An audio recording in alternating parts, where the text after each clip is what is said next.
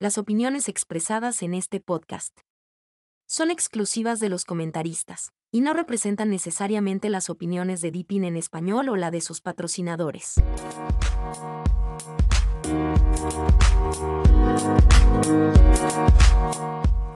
Hola Depineros, bienvenidos a un nuevo episodio del podcast de Depin en español, patrocinado por depinenespañol.org, la página por excelencia entre la comunidad de Depin para hispanohablantes. Música y efectos por Anchor y Alexi Action, en Ghost, Motivation Upbeat and Samurai. Te recordamos que el episodio está disponible en todas las plataformas principales de podcast, pero si lo prefieres, lo puedes escuchar directamente en nuestro sitio oficial, donde podrás interactuar con nuestros locutores e invitados. Solo sigue el enlace a la misma desde el menú superior de nuestra web. Les habla Sebastián y hoy, como es habitual en nuestros episodios anteriores, tenemos con nosotros a Opic y a un nuevo invitado, Choas. Eh, ¿Qué tal, Seba? Eh, sí, otro, otro, otro episodio más de nuestras charlas tecnológicas a ver cómo sale hoy. Vamos a ver si no hay pitidos, ni, baneos, ni nada raro, ¿vale? Vamos a ver qué pasa, pero no es, no es seguro que no salgan. no prometemos nada. Lo sentimos, Eli. Hola, yo soy Suaz, el que mantiene la tienda de pines. Cada vez que puede, claro. Estoy usando un modulador por miedo a que me clonen la voz. Así de sencilla. Bueno, bueno, y en base a eso, también nuestra conversación el día de hoy es sobre la privacidad de la información y de los datos en línea. Privacidad y seguridad. Privacidad y seguridad, claro. Así que cuéntenme, ¿qué es lo que hacen ustedes? Bueno, ya, ya nos dimos cuenta que usan moduladores para que no le clonen la voz, pero aparte de esto, ¿qué es lo que hacen ustedes para proteger su información y sus datos en, línea? Yo, por ejemplo, reviso cada vez que las páginas me dicen cookies. Ahí tengo que marcar las cosas que me preguntan, ¿no? ¿Desea vender sus datos a ciertas empresas? Simplemente le digo no. Ah, no, te marco no a todo. Así todo momento te aparece una, una parte de abajo que dice leer los términos y condiciones, ¿no? Al momento de crearte una cuenta. Pues tienes que leértelos. si no te las lees... ¿Qué, para eso lo hicieron? Estoy cogiendo de tu información. Lo que pasa es que es muy largo. No, pero es que parece muy obvio, ¿no? Sí, pero dime la verdad, ¿tú te lees los términos y condiciones cada vez que te creas una página, una cuenta? Sí. No manches. Trato de hacerlo siempre. Creo que yo, no sé, el 90% de las veces simplemente me los salto. Yo intento leerlo, si veo que es infinito, mm, pero sí que las cookies lo suelo, como hace yo, suelo rechazarlas. Y es que navegando poco más puedes hacer. Cookie.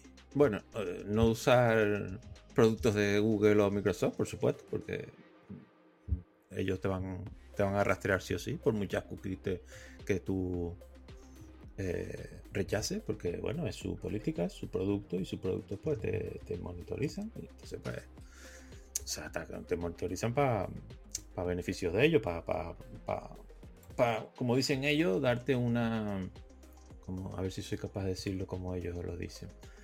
Eh, anuncios personalizados. Que lo que no entienden es que tú no quieres anuncios, pero bueno. Y a veces también uso VPN si veo que a lo mejor tengo que buscar algo y, tengo que buscarlo en páginas un poco así media rarillas. Ahora mismo no recuerdo más. ¿Y cuál es el fin, para aquellos que no conocen, obviamente, explicar un poco el fin de utilizar un VPN? El VPN principalmente eh, enmascara tu IP. O sea, no, saben dónde, de dónde eres. Entonces, pues, no pueden hacer, eh, que es lo que interesa a los, a los anunciantes, eh, anuncios dirigidos. O sea, no pueden decir, pues mira, vive en Argentina. Pues en Argentina, mira, hay unos asadores de carne buenísimos, vamos a mandarle ahí publicidad de asadores de carne, por ejemplo. Es una, es de las de las cosas que tiene. Luego ahí si es una VPN más avanzada, pues también te protege de rastreos y también de malware. Depende de la VPN. En este caso yo creo que uno siempre opta por las versiones gratuitas y la más básica debe ser solamente la que enmascara la ubicación. Sí, probablemente siempre y cuando sea una VPN seria, tipo Proton, por ejemplo, Si es de estas que hay por ahí medias raritas, pues a saber lo que. O sea, al sales más perdiendo que ganando. O sea, me refiero que es más cara tu IP, pero le estás dando todos los datos a esa página web, ¿entiendes? Le estás dando, he ido a este sitio, he ido a este sitio, entonces ellos recopilan esos datos, que de eso se trata, de recopilar datos para vender a terceros. Algo tiene que ganar. Claro, ahí está. A cambio, pues lógicamente. Sí, sí, ahí está. Eh, gratuito no, no hay casi nada o poco. No hay nada gratis en esta vida. Mm, a lo mejor, hombre, a ver, hay proyectos open source, sencillitos, que son gratis y no hay problema. Pero cuando son empresas gratis. grandes. Sí, bueno, vamos a poner. A ver, alguno habrá, alguno habrá. Yo es que soy muy soñador. Pero claro, sí, pero empresas grandes tipo Meta, que te da el, Facebook, que te da el WhatsApp gratis, entre comillas, Google, que te da sus productos gratis, entre comillas, eh, no te lo está dando gratis, por supuesto que no. O sea, son gratis y sin embargo son las empresas de las más valoradas en, o sea, de lo que cuesta, o sea, en bolsa. O sea, ¿por qué será? Porque ganarán dinero de alguna forma, ¿no? O sea, ¿y cómo es? Pues vendiendo tus datos muchos proyectos se financian de esa manera, con la venta de los datos. Y por lo mismo que uno tiene que tratar de proteger su información. Sí. Es que no son solo los gobiernos, son las empresas también. Sí, sí. Son las empresas también. principalmente las empresas. Ahí está. Que, a ver, que no, está mal.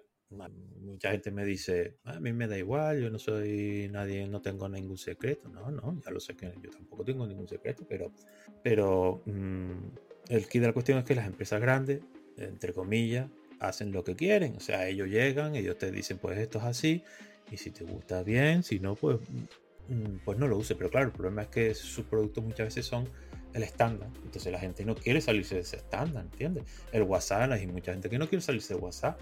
Y tú le dices, mira, pero es que el Telegram, no sé qué, mira el signo. No, no, no, que mis amigos, mis amigos están en el Telegram, mi familia está en o el Instagram, por ejemplo. y claro, entonces pues ante eso es complicado. Y entonces, claro, eh, Europa, que es lo que siempre se va, me dice, coño, que Europa, Europa. Europa es, la que le, está metiendo caña a, estas empresas en plan, a ver, venga, de acuerdo, a mí no me parece más que tú ganes dinero, pero no te pases, ¿entiendes? Entonces, pues, es la que le está ahí intentando encauzar, porque ya lo hablamos una vez, Seba y yo, que es que el Internet hasta hace cosas de unos años era una jauría, era una recopilación de datos así brutal de, de como no hay ningún tipo de regulación, yo cojo, cojo, cojo, vendo, vendo, vendo. Hasta que llega Europa y les dice no. Ven aquí, ven aquí. A ver si el resto del mundo hace caso. A ver, a ver. A ver si Perú y Chile hacen caso. no, está difícil. Pero yo el otro día me leí un artículo sobre lo que comentabas tú el tema de que la Unión Europea, no me acuerdo específicamente qué institución, le se exigió que las aplicaciones de mensajería sean multiplataformas, o sea que desde WhatsApp se pueda enviar un mensaje a Telegram, a Signal y viceversa. Sí, sí. Es, multi. La interoperabilidad. Eso, inter, eso es lo que te decía. No era multiplataforma, sino interoperabilidad. Oh, eso mismo. Eso mismo. Eso mismo. multiplataforma, multiplataforma. Así no con la europeo. Multiplataforma y eso. Sí, sí, sí, el otro es un lengua. Y oye, me parece bien, aunque parece ser que va a ser de una forma básica y sencilla, pero genial. O sea, mientras que tú le puedes mandar un mensaje a alguien que tenga el WhatsApp o, el Signal, oye, no sé qué, ah, venga, va, genial. Entonces, entre otras cosas, porque no, no es lo único que, que, que quieren hacer, o sea, la interoperabilidad tienen un montón de cosas más. Eh, o sea, eh, quieren controlar mejor a, estas grandes empresas, que entre ellas, por cierto, eh, incluyeron a TikTok, de la que nunca solemos hablar. Solemos hablar de Meta, de Facebook, de tal. Pero en este caso también incluyeron a TikTok porque tiene un montón de, de, usuarios. Parece que no, pero tiene un montón de usuarios. Entonces, claro, ellos, todos los las plataformas que tengan un montón de usuarios y que encima son, digamos, plataformas donde hay intercambio de datos, donde son plataformas de entrada ¿no? al Internet. Entonces, todas esas son las que están, quieren controlar. Y deja ver si encuentro por algún lado lo que las demás cosas que quieren instaurar no es solo lo de lo de las multiplataformas interoperabilidad. Interoperabilidad. Esa, esa. Por eso tra... yo sabía que habíamos traído a, a Shoas Ay, ¿qué? Claro, te traímos para que tú no nos corrijas con la interoperabilidad. para que nos digas esa palabra. No me incluya, que a mí no me cuesta decir no, no, no, ya, ya.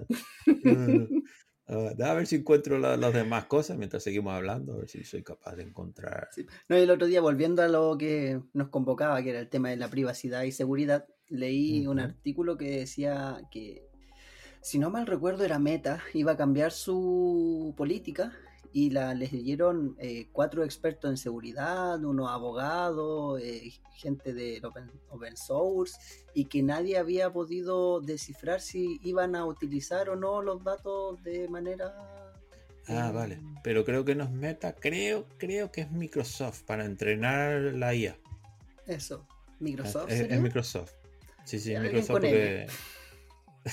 sí, por...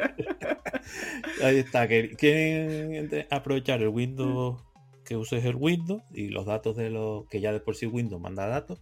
Que a ver, que mandar datos de por sí, esto, esto es otro, otra cosa que en Linux también se ha montado y unos pollos por el tema de la telemetría, la famosa telemetría. Que si el Audacity lo incluyó, que si ahora lo va a, utilizar, lo va a incluir el Fedora, está todo el mundo que trina. Hombre, a ver, la telemetría en sí, en sí, si solo coges datos técnicos, no es mala. Y bueno, tú como desarrollador y yo deberían de saberlo, ¿no? Que la telemetría debería de ayudar. Digo yo, ¿no? Ese tipo de datos, ¿no? El saber, por ejemplo, cuando falla algo, que te diga, pues mira, utilizaba esto, hacía esto. Digo yo, ¿no? O no ayuda. Yo confío en la gente principalmente. Si me avisa de algo que está fallando, ah, tengo que corregirlo. o sea, la telemetría, la telemetría no, o sea, que te lo digan directamente por WhatsApp. Exacto, que me escriba. No, pero ¿tú, ¿tú, qué crees de la telemetría? ¿Que tiene cierta utilidad o no? Me refiero a la telemetría buena, entre comillas. Claro, claro. Si estamos hablando de una empresa, pues tiene que acercar la información que cada uno de los clientes tiene que recibir de la gente que trabaja para la empresa. Es lógico. Pero, por ejemplo, hay otro tipo de información, ¿cómo se llama? Telemetría, ¿no? Sí. Claro, las motos, por ejemplo, tienen telemetría. Es otro tipo de datos pero igual se tienen que enviar a un lugar para que lleguen. Claro. Y si esta información no está, porque posiblemente has accidentado. O no has sí, comprado sí. una moto con telemetría. No, no sabía que había motos con telemetría. Pero bueno, supongo que muchas cosas tienen telemetría. Pero lo que yo quiero oír es, la telemetría sí es anónima y solo te dice, oye, falló esto por esto, por esto. Creo que es buena. Ahora, si es una telemetría que te pone la IP, te, te, pone tu nombre, pone tu correo, pone tu teléfono, dice, ya apaga y vámonos. Por eso te digo que Windows. Claro, ya pero en todo sí, caso debe ser opcional, pues. Sí, ahí está. Yo, tiene muy buena, muy, ahí está. Eh, yo diría que no tiene que ser como la de Windows, que directamente te dice, la voy a usar sí o sí, te guste o no, sino que tiene que ser opcional y que tú digas, pues bueno, la activo porque quiero ayudar o no la activo, como muchos proyectos open source. Entonces, pues lo que tú decías, Sebas, pues que Windows va a utilizar pues esos datos que manda, a saber qué más, datos, qué más datos más, porque lo que tú dices, mucha gente o sea, lo leyeron y, y no les quedaba claro que, qué dato y qué no dato ni, ni nada de eso.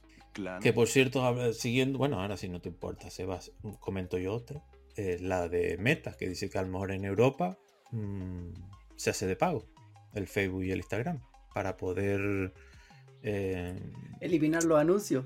Sí, para poder eliminar anuncios y, y, y cumplir con el, la ley esta de europea que entró recién, porque claro, entre... Eh, a ver, el, la ley no pide que, que, elimines los anuncios. La ley lo que pide es que no sean dirigidos, o sea, que tú no cojas datos para dirigir esa publicidad. ¿Por qué? Porque hay menores, hay gente que a lo mejor es propensa a tener problemas con los juegos, por ejemplo, y tú lo que estás haciendo es Claro, entonces tú le estás bombardeando ahí con, coño, este vemos que, que le gustan eh, las ruletitas rusas de este casino. Fuca, fuca, fuca. Le mandamos ahí publicidad a tope y claro, al final el señor ese se gasta lo, lo, el, el, el, sueldo en, en, ahí en ruletitas o los niños, pues yo qué sé, vete a saber lo que le está, tú, lo que les manda de publicidad. Entonces, claro, Europa le dijo, mira, a ver, tú pon los anuncios que tú quieras, pero no los hagas dirigidos. O sea, no te pases con con ese, esos algoritmos que, que son tan... Pues entonces Meta dice, bueno, eh, yo para eso paso. Eh, Entonces, mm, es- existe esa posibilidad. No sé si Igual la es no raro que para cumplir la normativa hayan hecho un, un plan de pago para no ver anuncios. Porque si la normativa ¿Cómo? les decía no tienen que hacer anuncios dirigidos, No, no, yo tampoco tengo claro por qué han preferido decir, pues mm, lo hago de pago y la otra no. No lo sé, porque al fin y al cabo la versión con anuncio tampoco puede pasarse dirigiéndolo. Entonces, no, no sé, no sé.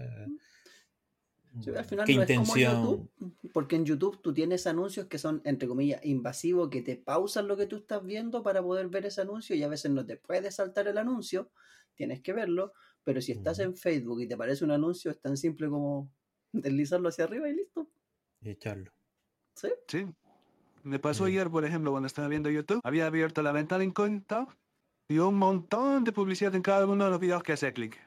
Y eso era porque yo tenía premium en mi cuenta. ah, Pero, pero, pero, como estaba en incógnito, me, me, me saltaban los anuncios. pero ¿y no tiene SHOA? ¿No tiene bloqueador de anuncios? ¿Un Ublog Origin, por ejemplo? Yo, por ejemplo, a mí los No, yo estoy hablando del tele, en el la aplicación oficial del teléfono. Ah, va, pero no, hombre, no, no, no. Eso, eso es lo peor que podéis hacer. O sea, busquen clientes alternativos. Eso te, te- vamos, te tupe anuncios ahí hasta que. Vamos. Hasta NewPie las fotos te o. roban. Claro, NewPie o SkyTube, que son clientes de, de YouTube. Es que el, el de- el del teléfono Que no me es da manera. miedo, porque son terceros. No, pero, pero, por No es ejemplo, oficial. Pero son de, de tienda de Fedroid. La tienda de Fedroid es una tienda. O sea. Pero no hay Fedroid para ellos, man. iOS, no, no, no, no, hay, no ahí, ahí tienes que ir a la tienda sí o sí. En iOS tienes que morir en la tienda, no te quedas de Es que otra, esa es otra, otra que le está dando Europa a, a Apple por el tema de la tienda, que quiere que, ah, entre, ves, entre las cosas que, que quieren hacer, además de la inter, ¿cómo se dice? Yo, interoperabilidad, esa. Pela- Ya me están metiendo. Sí, sí. Pues además de eso, una de las cosas que quiere hacer la nueva ley esta en Europa es que se abran tiendas alternativas. Porque a- cierto es que en Android hay tiendas alternativas, más o menos la gente se conoce. Yo, por ejemplo, uso F-Droid, también está. eh, sí, sí, no, pero hay una que. me gusta. creo que se llama. Sí, sí, Aptoide, Hay otro sí, hay hay montones, pero hay otra, otra que lo que hace es, es la misma tienda de la Google Play, pero te puede, la puedes descargar las cosas sin. ¿Eh? Creo que sí se llama. ¿Cómo dijiste que no te Aurora, entendí? Aurora. Aurora, esa, esa, esa, ahí está. Eh, pero sin embargo, en, en iOS no hay ninguna más. Es esa. La, la, la, la de ellos, la de la La de Apple Apple. Store. Claro, y Entonces- aparte en Android los fabricantes también están integrando sus propias tiendas. Samsung, Xiaomi. Sí, sí, sí, no, todos tienen también su. meten su propia. Es un batiburrillo lo del Android, que vamos, un montón de, de- de tiendas y de cosas. Pero es bueno sí, para sí. la libertad. Para elegir, Sí, como- básicamente. Sí, sí, como Genio Linux, que es un batiburrillo. Pues eso, eso es otra de las cosas que quieren en Europa, el, el que hayan otras tiendas que no se, no se encierren en banda la Android y ellos, porque, claro, porque son sistemas operativos que, que tienen bastante cuota de mercado. Si Android no tuviera cuota de mercado, no, no se acordaban de él ni, ni, ni, ni Europa, ni, vamos, ni, ni nadie, porque daría igual. Pero teniendo la cuota de mercado que tiene, pues, pues normal que quieran eh, un poco abrir las cosas para que haya más competencia. Además, aquí en Europa se le han puesto varias multas a Google, a Meta, a iOS, bueno, a A Apple, Microsoft, dale. sí, a Microsoft por, por posición dominante, por el tema de que no tratan bien los, los datos. O sea, aquí, aquí no estamos siendo ricos gracias a ello. Monopolio también. Sí, por monopolio y tal. Pero más legal. ¿Qué más, Eva? ¿Qué más Ahora me ahí? surgió una duda. Esas multas que le impone la Unión Europea a las empresas, ¿a dónde van los recursos? Buena pregunta. Sí, no, para mí no. O sea, ya me gustaría me llevar un, Están en mi cuenta. una cuñita de, de- de las pedazos multas que le ponen. Supongo que irá a la, a la Unión Europea a los fondos de, de algo y lo aprovecharán para, para lo que sea. La verdad que no, no sé exactamente. Ya, ahí tiene tarea para el próximo episodio. Sí, ¿no? Para averiguar dónde va el dinero de las multas, de esas pedazos de multas que le ponen a. Sí, porque no bueno, dejan pedazo de ser- multa. Pedazo de multa que para ellos es calderilla. Sí, porque el 1 o el 2% de las ganancias anuales. Sí, sí, sí, anuales de, de esas empresas. Pero claro, güey. Exorbitante igual, no deja ¿Pero de ¿Quién se ser. beneficiará, pues? Es, es que eso, esa es la consulta. ¿A dónde llegan esas plata o quién se beneficia de esas multas? Buena Bueno. pregunta. Va a tener que ir al gobierno a preguntar, Opi. A preguntar o a, Tarea para a la casa. Europa, allí a, a Bruselas. Cuando vaya por allí, ya, cuando pase de un salto, ya pregunto. bueno, y hablando más de protección y seguridad, el wifi. ¿Qué hacéis con el wifi? A ver, ¿qué protección le ponéis vosotros al wifi? Una buena clave, robusta. PPA2. ¿El qué dijiste? Sí, una buena clave, como dice. Sí, sí, pero dijiste algo más, porque lo que pasa que. Ah, el método del acceso protegido. El protocolo criptado WPA 2. Ah, vale, el, el VPA 2, vale, ok. y Cambiarle ahora estaba en desarrollo el WPA3. Creo que ya está.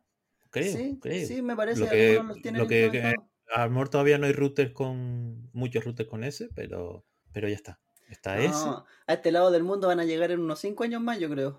No, me coño. ya llegará, tranquilo. bueno, usted nos trae la primicia cuando vea uno. Sí, sí, no, yo todavía no, no. De momento el que yo tengo no lo tiene. Y no, y no es viejo, uno que me dio la operadora, entonces ya, ya irán llegando. Pues eso, una clave robusta, cambiarle el, el cifrado, ponerle el S, el VPA2, clave, eh, deshabilitar, por cierto, el VPS, que mucha gente lo, lo- lo- no lo deshabilita. El VPS Sí. es el botoncito para, para emparejar con, con otro dispositivo. Sí, sí, tú le das ahí y luego tú le das al otro aparatito y tal. Y, pero claro, es una clave de seis números, de ocho números que por lo visto, yo no lo sé, pero según he leído, es eh, muy fácilmente hackeable. Bueno, yo cuando número. vivía en la ciudad, ahora que vivo en el campo ya no, no puedo. Sí, no, no, ya- Pero- ya- Cuando vivía en la ciudad y en mis tiempos de escolar, cuando no tenía recursos para pagarme el internet, recur- recurría a, a conectarme del internet de mis vecinos. de tus vecinos. Solo ah. que ellos no lo sabían.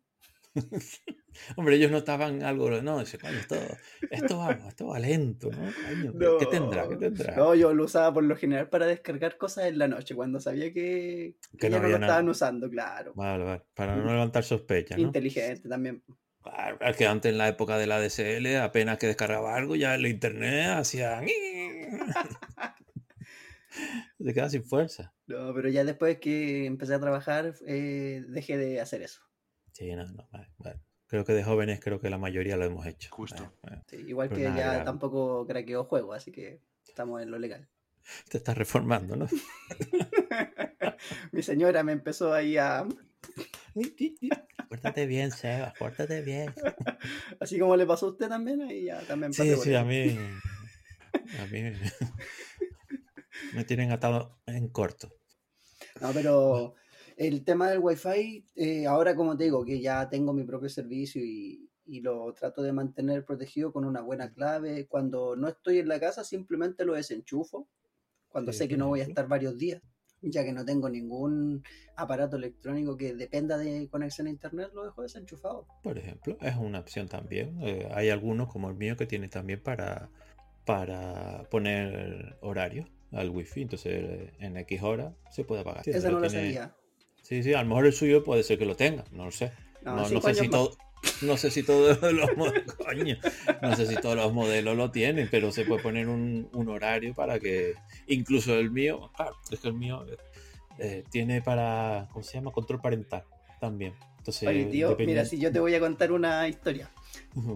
Yo cuando empecé con este tema de la computación, yo fui muy metido, entonces buscaba, revisaba todas las opciones y los ajustes y miraba siempre configuración y cosas así escondidas. O a veces no tan escondidas, pero siempre me llamó la atención que el apartado de configuración de red tenía una, una sección de IPv4 y el Ujú. IPv6. Y yo encontré un router, un router que entregaba IP6 eh, hace como 5 o 6 años. Vale. Y, y yo te insisto, aquí las cosas llegan con mucho desfase a cómo llegan allá a la Unión Europea. Entonces, si tu router se puede programar para que se apague, eso acá todavía no se ve. Sí, hombre, que sí, seguro que lo tiene. bueno, y, y bueno, y quería también comentar otras, eh, opciones de seguridad como pueden ser el filtrado MAC. No sé si conocéis el filtrado MAC. Que sí, ese sí. Sí, lo he una vez. Para... Que, a ver, que para... La, la lab con los equipos que están ahí, sacaba la Mac. Ahí está. Entonces la, la, ponías en la lista blanca, digamos. Configurar, pues, y solamente eso puede hacer.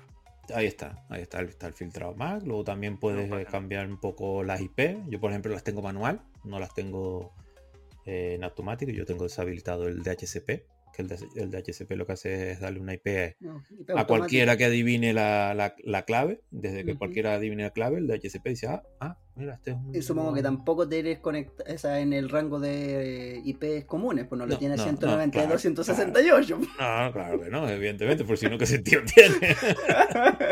y no voy a dar más pistas porque si no me van a hackear la, aquí la Ahí va a llegar Casper. No, pero son configuraciones adicionales que si quieres se pueden hacer, si no, pues no. E, evidentemente, estas configuraciones, lo principal es lo que hemos dicho, cambiar el cifrado y la clave. Los demás son adicionales, porque son más bien para los asalta, los asalta wifi, tipo Seba de joven, por ahí, para los asalta wifi. Porque para un hacker que sepa, eh, olvídate, eh, la clave. Un hacker te, todo eso te lo, te lo birla en, hombre, va a tardar un poquitito más, pero lo más difícil para él es una clave contundente. Eso es lo más difícil. Para él y para todo el mundo. ¿Por qué? Porque cuanto más largo sea, más tiempo va a pegarse. Entonces él ya verá si le vale la pena estarse dos meses o cinco meses o... También ocultar el SSID de la red. Sí, pero ese para los para el hacker Nobel. Para el hacker hacker no, no vale nada. Ah, no vale. Yo pensé que No, no, no, porque yo, yo, mira, yo también hice hace unos añitos, empecé a hacerlo, pasa que luego lo retiraron desde la plataforma donde yo estaba.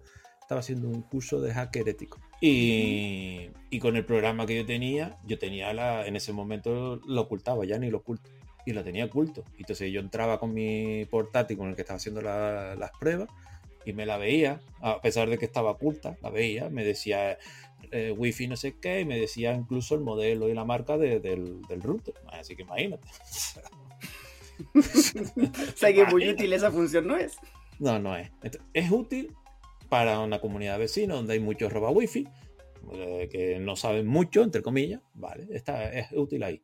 Pero para un tío que sepa, no, no es útil. Vale, cambiamos de, tercio. Ah, mira, me acordé ahora cosas, configuraciones que estábamos antes hablando de las cookies del navegador.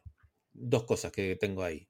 Una que están relacionadas con las cookies, que es la desaparición, que quieren ahora desaparecerla, que ahora Google lo quiere cambiar. Y la otra es em, ya más orientado al navegador. Primero vamos a por lo del navegador. El navegador, algunas de las configuraciones que yo le suelo hacer, el Firefox, bueno, y el Brave también, es forzar el HTTPS.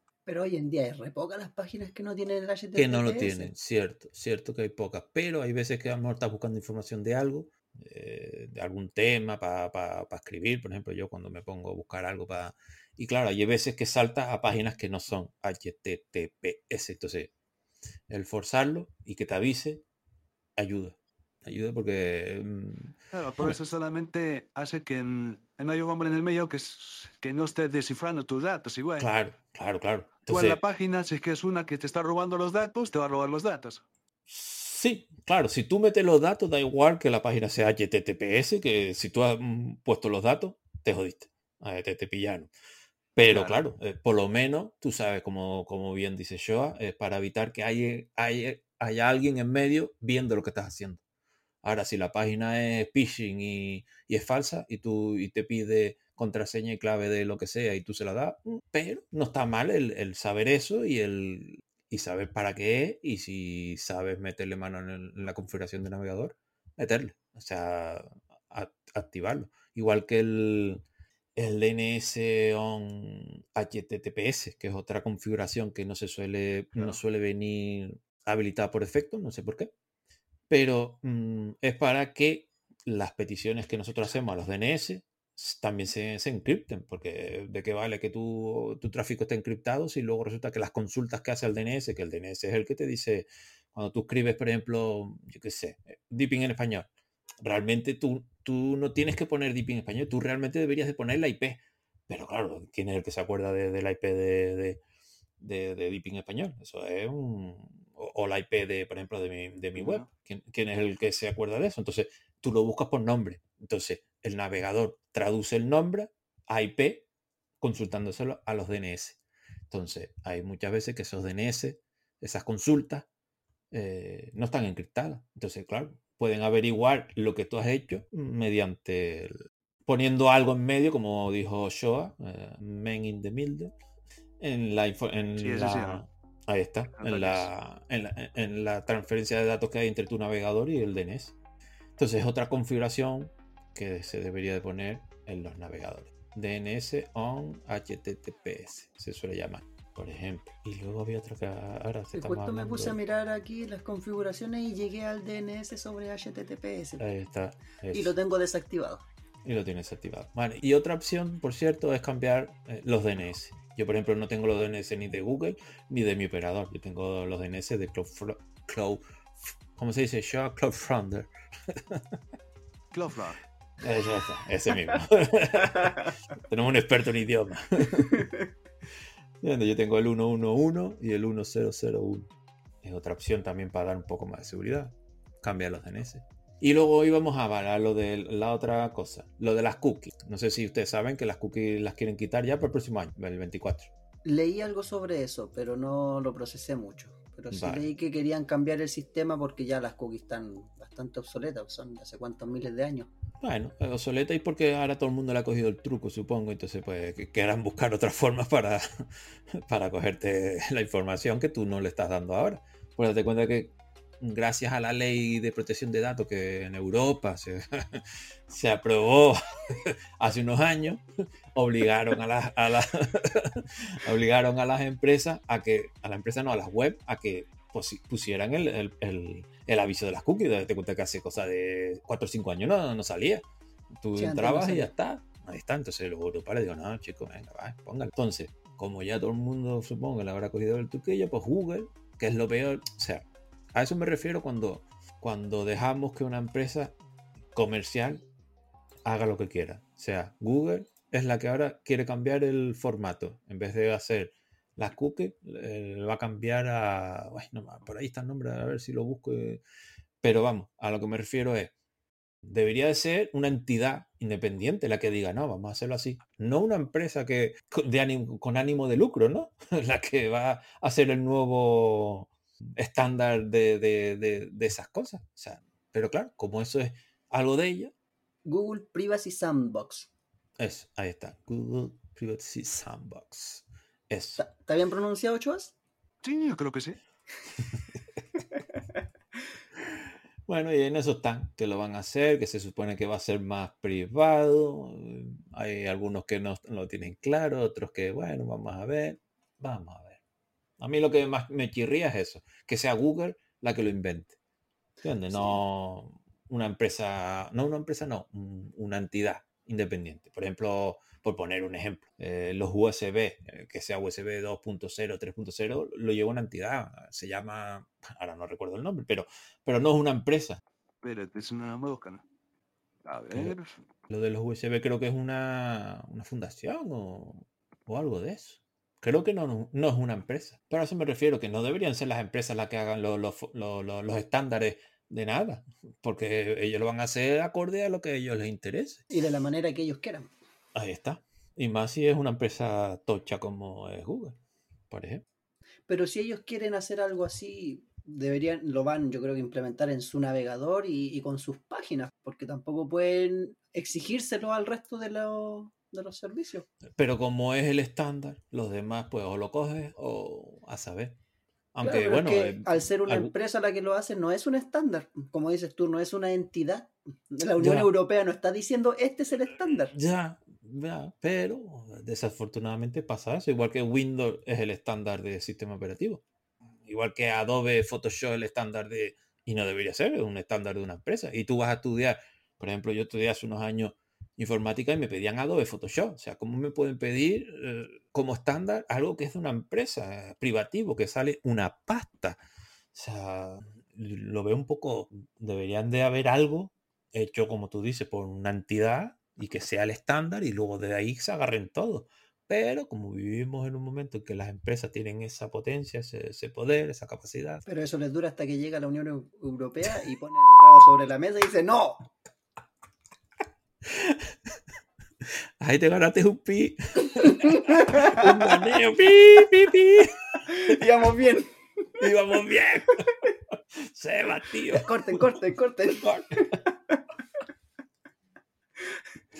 Ay, Ah, bueno, Bueno, no bueno, tío, con ese último pi, pi, pi, vamos a, a dejar hasta aquí el, el programa porque ya Sí. se nos extendió más de lo normal. Sí, además, esto último nos van a, nos van a tirar de la oreja, así que ya lo dejamos ya. Sí, nos costó un poquito coordinar la grabación de este episodio por temas situacionales. No, no pudimos tener a, a Gasper de nuevo, pero ya sabemos que está bien, que solamente fue que estaba ocupado con trabajo y estudio. Vale, es verdad, de la otra vez. Cierto, cierto, que estábamos preocupados de la otra vez, no sabíamos dónde estaba y todo eso. Pero no, es verdad. Pagamos el rescate y listo, ya, ya lo tenemos otra vez con nosotros. No sé cuál es la moneda rusa, si no yo hubiese dicho pagamos el rescate en, En rublos. rublos, ¿no? no sé. ¿Shoas? Sí son rublos, sí son rublos. Sí, sí, de rublos. Mm. Bueno, pero eso. Hasta el siguiente podcast. Ahí está. Tenemos que ver siguiente tema y quién más se apunta. Y tenemos que ir corrigiéndonos nosotros. A ver, ¿sabes? Sí. Corrigiéndonos me refiero de, de que esto es para todos los públicos, ¿eh? Hay que mantenerlo Peggy 13, nos dijo el editor. Sí, sí, bueno. Bueno, bueno, bueno. De a poquito vamos aprendiendo ya. Hoy día casi logramos un episodio sin, sin censura. Yo creo que no tiene censura, pero vamos a ver qué nos dice nuestro editor. Agradecer igual a nuestro editor por todo el tiempo que le dedica a la edición del podcast, porque no es algo que sea llegar y publicar. Tiene muchos, mucho trabajo. Mucho, mucho. Así que muchas gracias, Eli, por tu gran labor. Y Mm. nada, Joas, ¿quieres despedirte antes de? Oh, pues, ¿qué podría decir? Adiós. Podrías decir chao. Chao.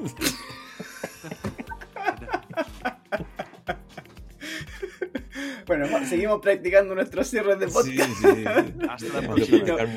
Muchas vemos- cosas hay que practicar. Nos vemos en un próximo episodio. Adiós.